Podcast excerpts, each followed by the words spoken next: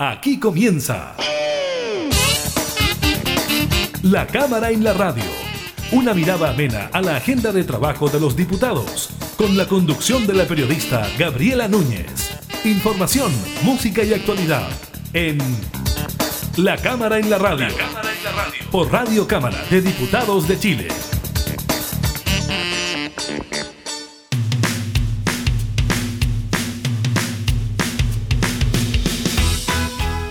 Tal? ¿Cómo están? Bienvenidas, bienvenidos a un nuevo programa de la Cámara en la Radio. Estamos junto a ustedes para entregarles información legislativa, temas de actualidad, por ejemplo, lo que sigue ocurriendo con el COVID-19 y las informaciones entregadas hoy por el Ministerio de Salud que dan cuenta de avances y retrocesos en el plan paso a paso, así como también el número de contagiados. Estaremos conversando con el diputado Sergio Bobadilla de la UDI, integrante de la Comisión de Emergencias, Desastres y Bomberos, sobre la confusa alarma que envió la ONEMI tras el fuerte sismo en la Antártica, que coincidió con un sismo también en la zona central de nuestro país. Revisaremos con el diputado las consecuencias de aquello. También eh, veremos qué ocurre con la autocalificación de los chilenos. Más de la mitad se clasifica como clase baja y además sube con fuerza la percepción de que el Estado ayudó durante la pandemia. Así que estaremos con eso y también con los últimos resultados de la encuesta CADEV en cuanto a las opciones presidenciales principalmente. Iniciamos la cámara en la radio.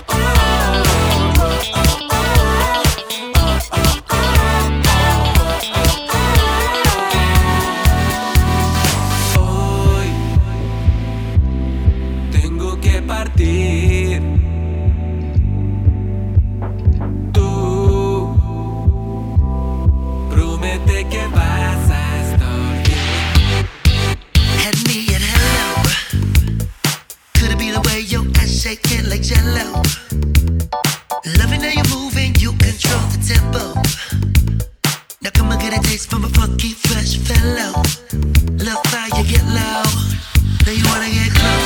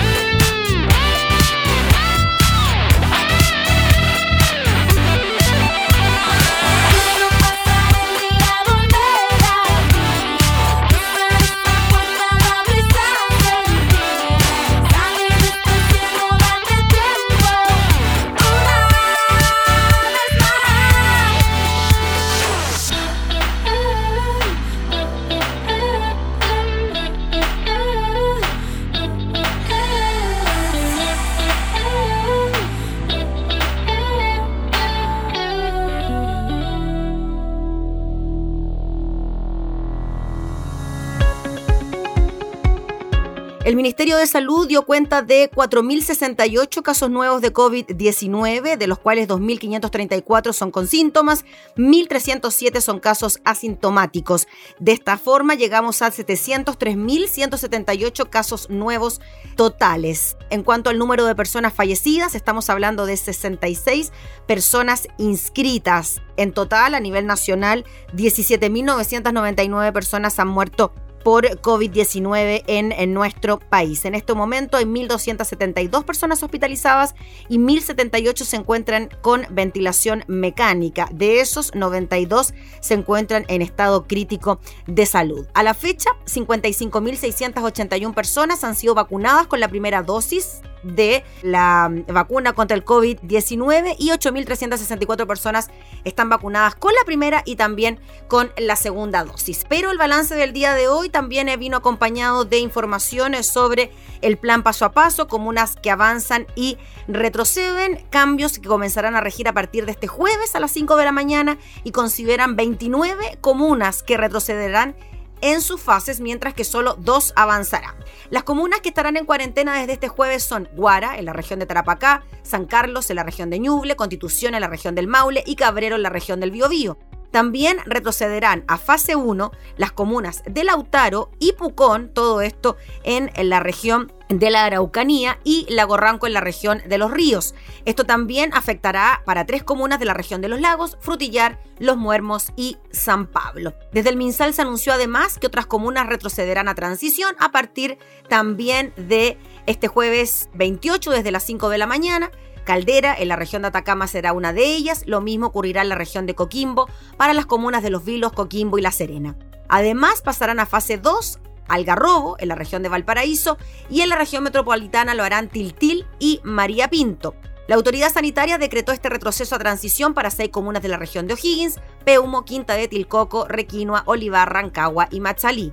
A ella se suma Rauco y Parral en la región del Maule, además de Purén, Curarregüe y Teodoro Schmidt en la región de la Araucanía. Misma medida se determinó para Panguipulli en la región de los ríos. A juicio de la autoridad, según lo anunciado hoy, solo dos comunas del país están en condiciones de avanzar en el marco de este plan elaborado durante la pandemia es el caso de San Antonio en la región de Valparaíso y Curacaví en la región metropolitana. Ambas pasarán desde este jueves 28 de enero a las 5 horas a estar en fase 3 de preparación.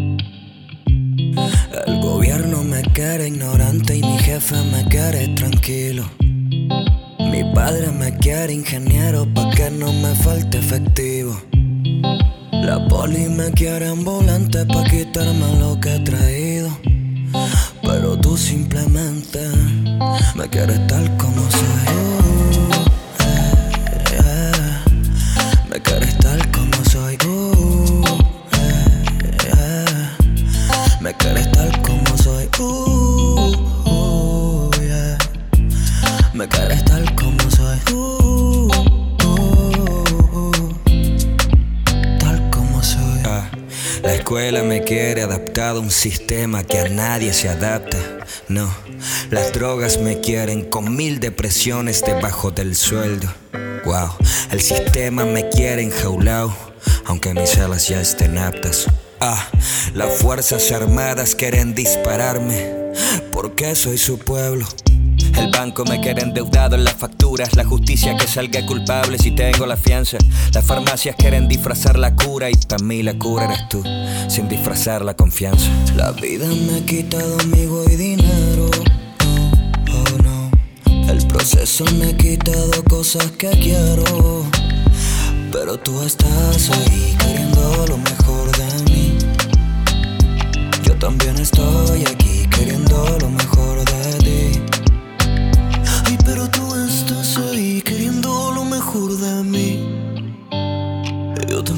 Estoy aquí queriendo lo mejor para ti.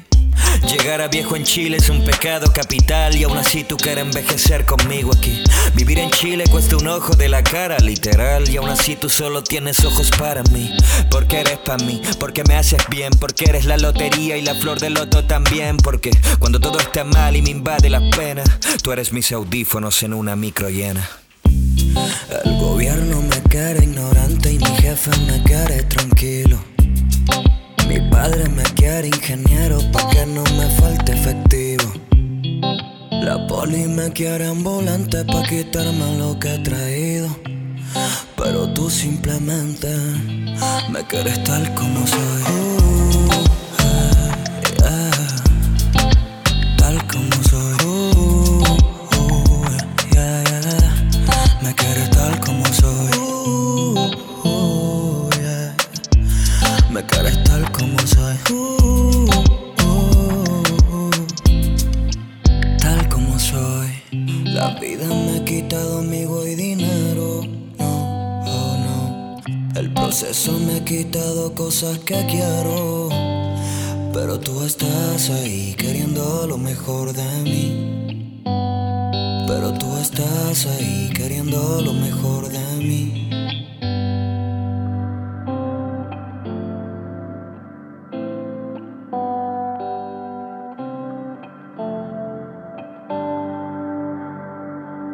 La cámara en la radio.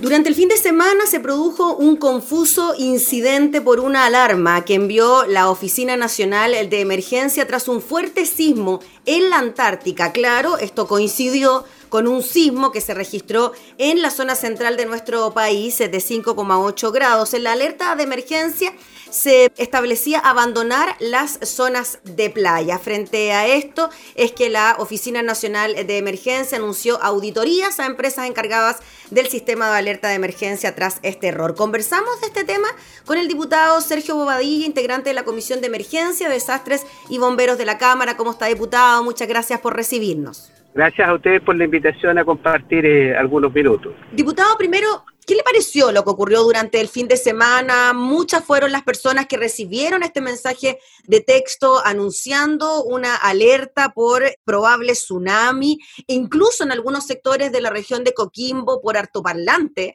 se daba a conocer eh, esta alerta. A ver, mira, lo primero es eh, valorar que tengamos un sistema de esta naturaleza que permita alertar frente a situaciones como la descrita. Creo que eso sin duda que es un tremendo avance, que cada persona pueda recibir un mensaje con una señal de alerta frente a situaciones eh, naturales que en definitiva pueden afectar gravemente la vida o poner en riesgo la vida de las personas. Y en ese sentido yo creo que hay que valorarlo.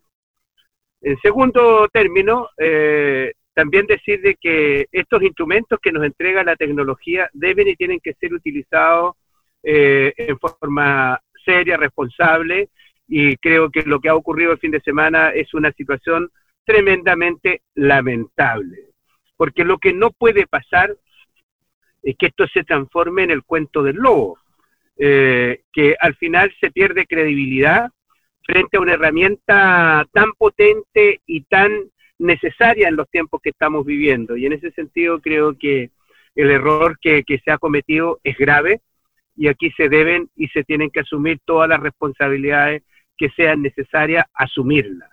Y en ese sentido yo hago un llamado a la alta dirección de la UNEMI a que no empecemos a culpar al resto de las responsabilidades propias. Y en ese sentido creo que una auditoría, una investigación, eh, a veces se transforma en algo demasiado eh, largo y aquí lo que se necesita son respuestas eficaces, oportunas y que se asuman las responsabilidades que hay que asumir.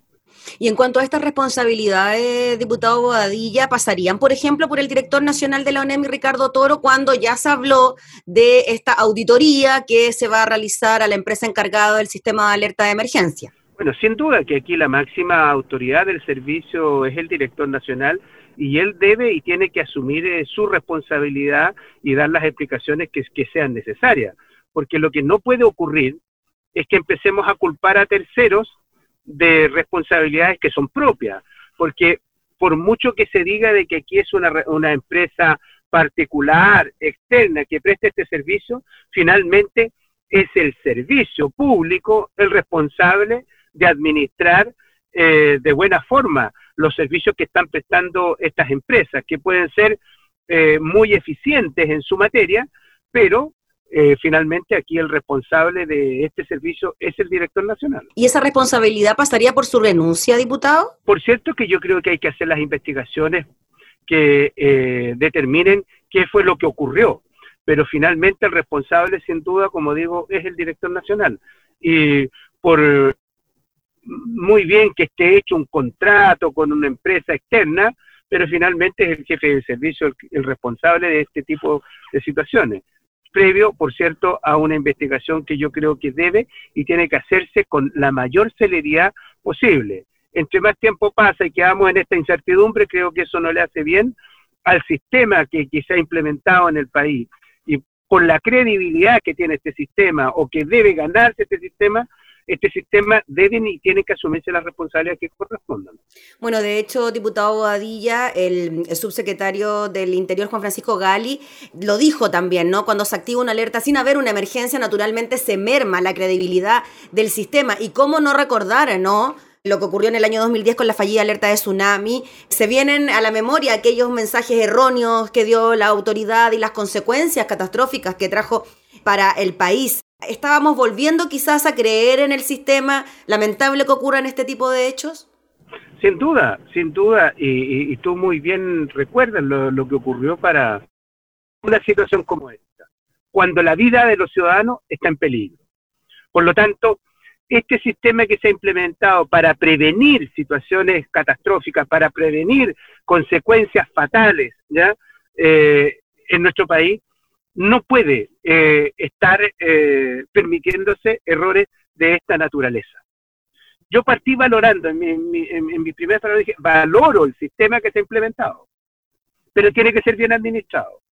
Y sin duda que al cometer estos errores se pierde credibilidad y se va a transformar el día de mañana en el cuento del lobo, que van a haber sucesivos a lo mejor errores como este, que cuando efectivamente exista una alarma real de, tsunami o algún eh, terremoto, ya no le vamos a creer al sistema y eso puede ser muy, pero muy grave. Por lo tanto, yo comparto eh, lo que ha dicho el subsecretario del Interior en el sentido de que debemos y tenemos que actuar con el máximo de rigurosidad y de responsabilidad frente a situaciones como las que se produjeron el día de ayer. Diputado Bobadilla, la Cámara de Diputadas y Diputados ya se conformó esta comisión a la cual usted integra. Ya no es solo comisión especial de bomberos, sino que estamos hablando de una comisión eh, que se centra en la emergencia, en los desastres tan reiterados en nuestro país, por decirlo menos, ¿no? Estamos mal acostumbrados a que siempre exista algún tipo de desastre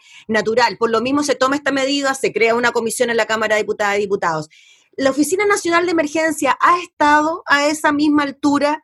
Eh, se lo pregunto por eh, la naturaleza de nuestro país y eh, la oficina que tenemos para estar a, al tanto y a cargo de estas emergencias. ¿Está al nivel de un país con estas características, terremotos, tsunami, erupciones volcánicas, aluviones, etcétera? A ver, yo, yo diría que hemos ido avanzando, no todo lo que eh, uno quisiera. Eh, como se dice siempre, las cosas siempre pueden ser eh, mejor o se pueden hacer mejor.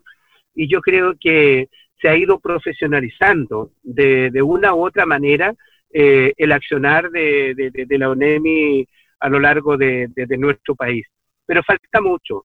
Eh, yo, yo, yo, por ejemplo, he hecho de menos que, aquí tengamos efectivamente profesionales de alto nivel a cargo de las oficinas regionales o provinciales.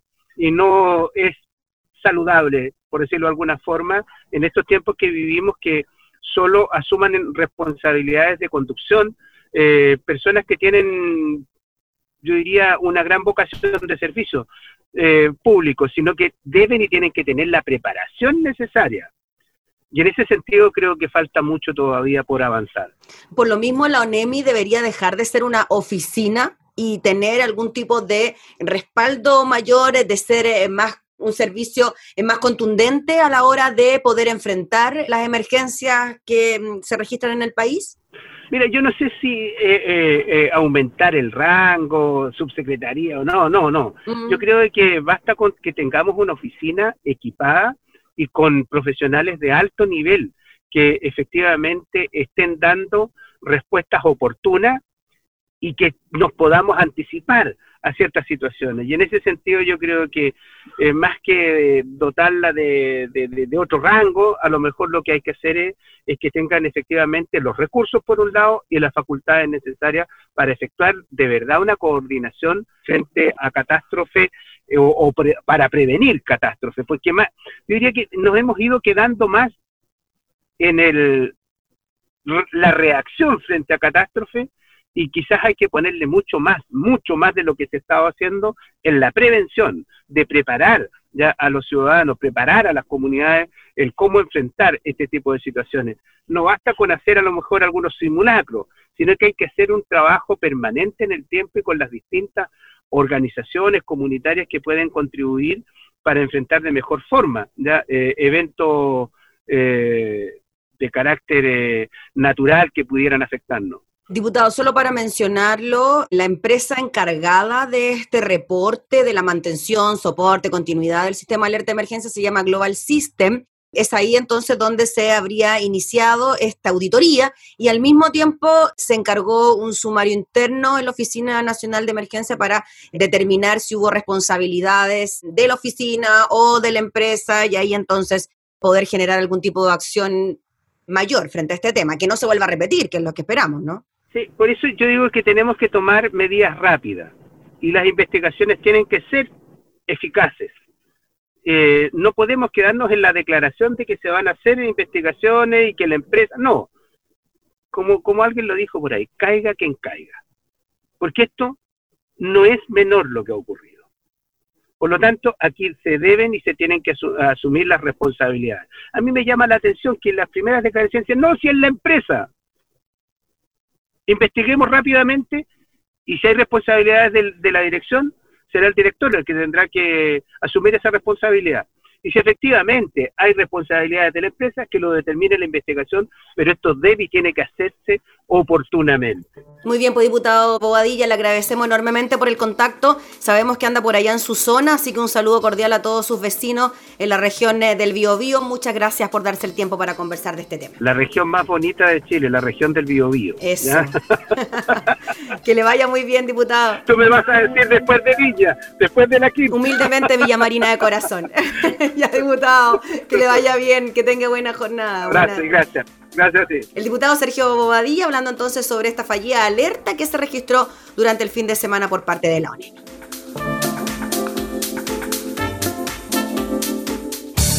Información parlamentaria, entrevistas, música y actualidad. Todo esto y mucho más en La Cámara en la Radio. La Cámara en la Radio. Con la conducción de la periodista Gabriela Núñez.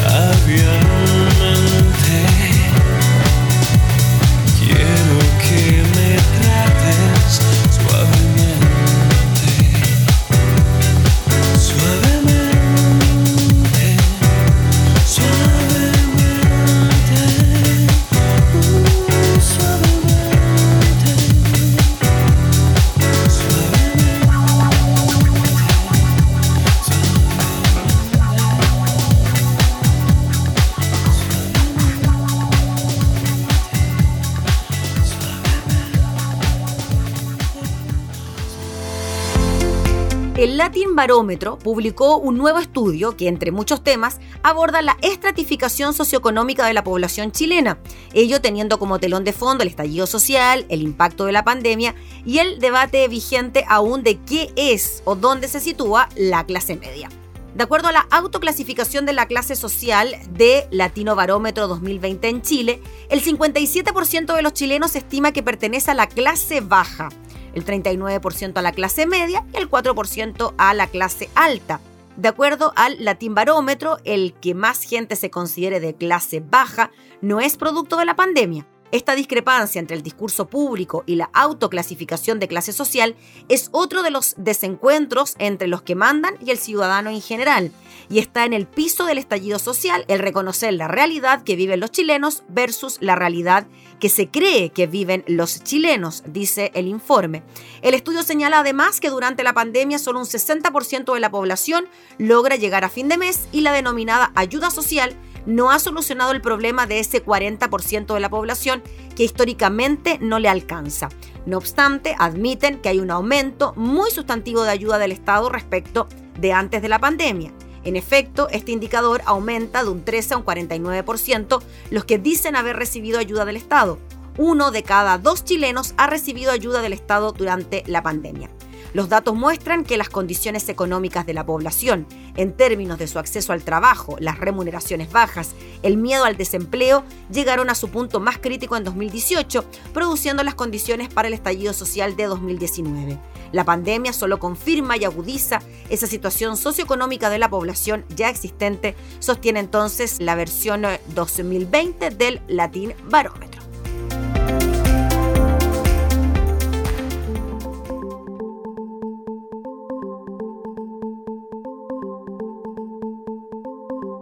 Te dejo ir, te dejo ir, aunque te quiero aquí, te dejo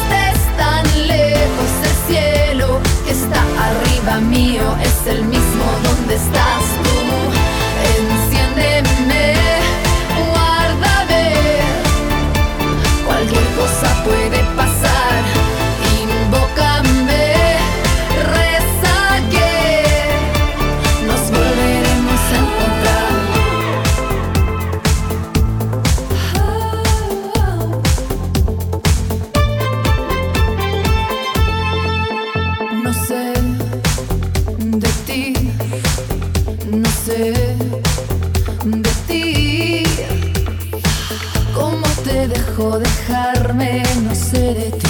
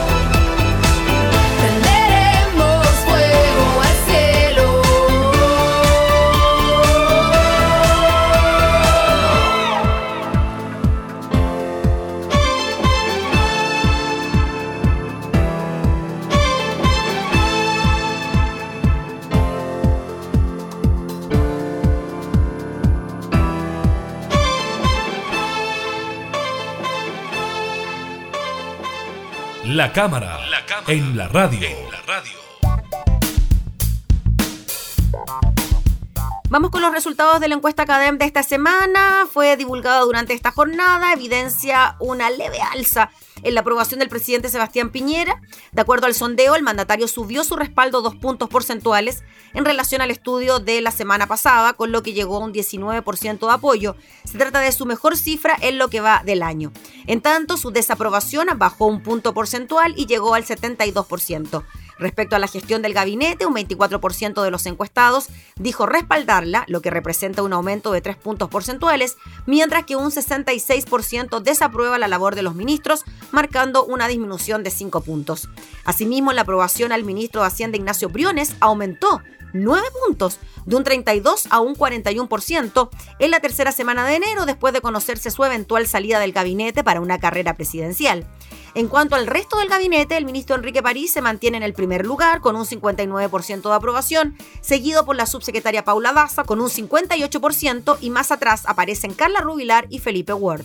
Con menos del 50% de aprobación, Mónica Salaquet figura junto a Rodrigo Delgado, Jaime Belolio, Alfredo Moreno, Gloria Hutt y Carolina Schmidt.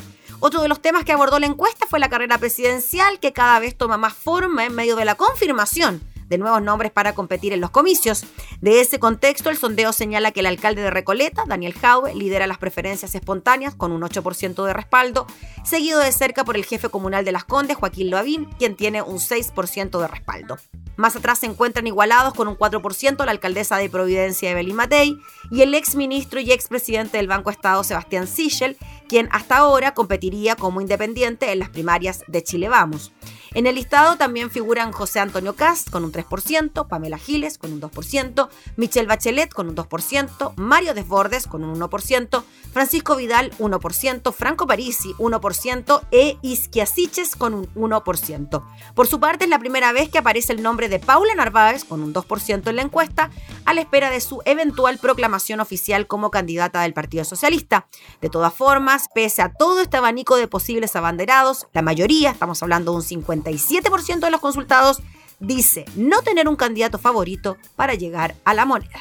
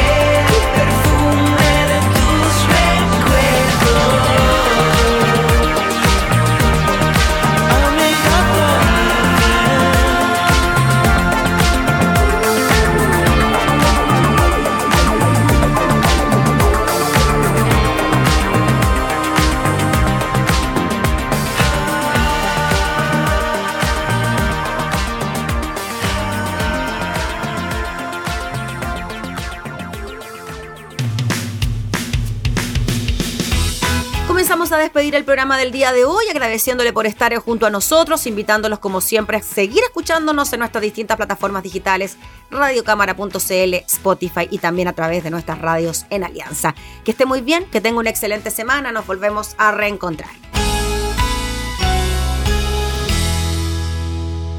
Hemos presentado La Cámara y la Radio. Una mirada amena a la agenda de trabajo de los diputados. La Cámara en la Radio. Con la conducción de la periodista Gabriela Núñez. Información, música y actualidad. En Radio Cámara de Diputados de Chile. Acercando las leyes.